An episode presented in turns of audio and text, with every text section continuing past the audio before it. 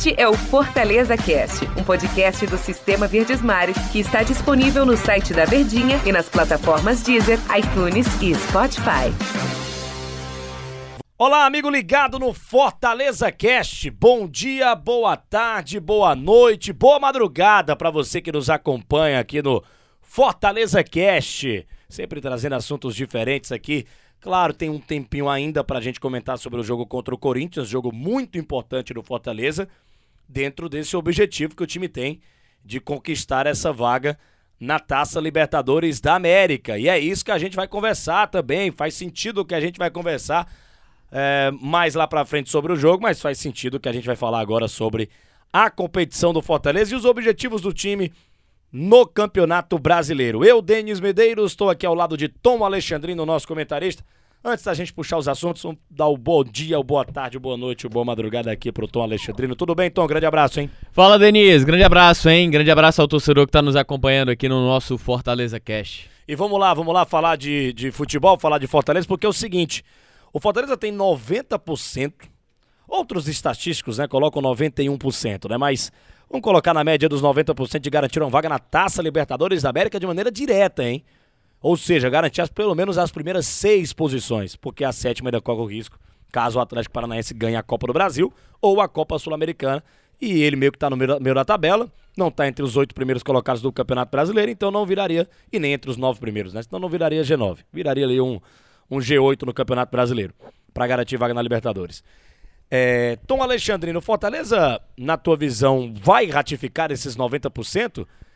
E se não ratificar, se for pelo menos para uma pré-Libertadores? É uma pergunta semelhante ao que eu fiz lá no programa Show de Bola da Verdinha é, para os nossos comentários. Acho que você não estava no dia no programa. É, sobre. Deve ter sido no feriado. É, foi no feriado, tava eu, Daniel Rocha. Se o Fortaleza não conquistar a vaga de maneira direta para a Libertadores e for para pré-Libertadores, é frustrante, Tom Alexandrino, por sim. tudo que fez o campeonato? Por... Sim. Sim e por quê?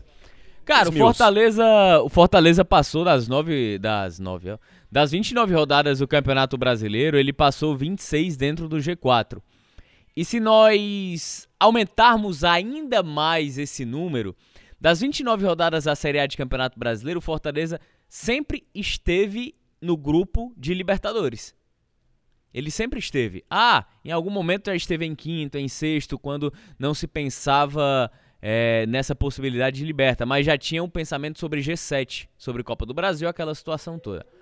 Então, a situação do Fortaleza na Série A de Campeonato Brasileiro é pela regularidade. E outra coisa, só para fazer um ponto aqui para o torcedor para explicar, quando se fala em 90, 95%, não é que ele tem essa margem alta, baseado somente na pontuação que ele tem, que pode perder tudo pela frente que ele vai garantir. Não. A porcentagem ela é baseada no momento do clube, baseado no distanciamento que existe para as outras equipes, como por exemplo o sétimo colocado hoje é, tem nove pontos de diferença pro Fortaleza dentro da zona. Ou são dez? É, não, são nove, são nove, exatamente. Então é um Fortaleza que tem a garantia da regularidade, tem a tabela de jogos que favorece com que essa porcentagem é, ela aumente ainda mais. Então, Fortaleza ele tem todos os aspectos e todos os cenários favoráveis para que ele garanta essa vaga na Libertadores. Então, uma equipe que das 29 rodadas, em 26 ele esteve no G4. Das 29 rodadas, em 29 rodadas, ele esteve no grupo principal que entra de forma direta na Taça Libertadores. Não tem como não ser frustrante se a classificação final ela for uma pré. E para o Fortaleza entrar numa pré, ele precisa passar pela pior oscilação já vivida na competição. Passar a perder com mais frequência, deixar de pontuar, os adversários que estão naquela faixa mais atrás de tabela começarem a vencer. Então, são vários aspectos negativos que passam a contribuir eventualmente para que o Fortaleza perca essa vaga na fase principal de grupos da, da Libertadores. Se vai ser em quarto, se vai ser em quinto, se, ou se vai ser em sexto lugar, é, nesse momento acaba pouco importando.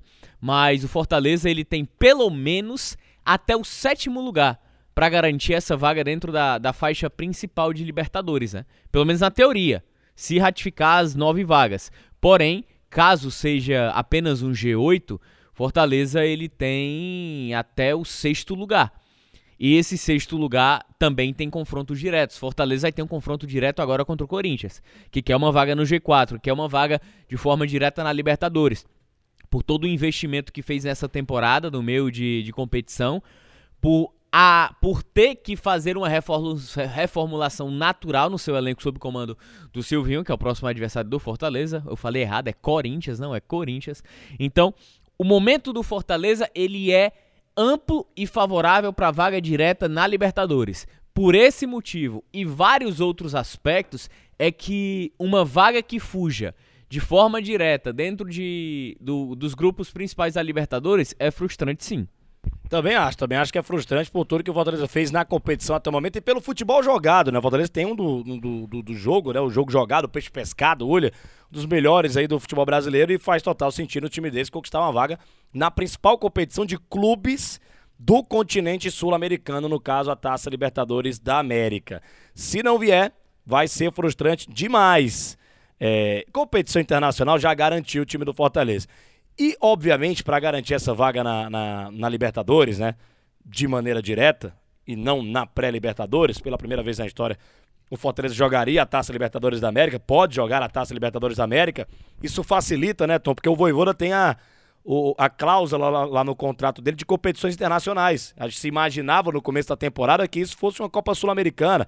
O a Sul-Americana já está garantida para o Fortaleza porque até o 15º eh, colocado do Brasileirão vai para a Copa Sul-Americana. Só o 16º não vai para a competição internacional, mas também não vai, não vai ser rebaixado. O restante que vai ficar lá atrás, na zona de rebaixamento, vai ser rebaixado para a Série B.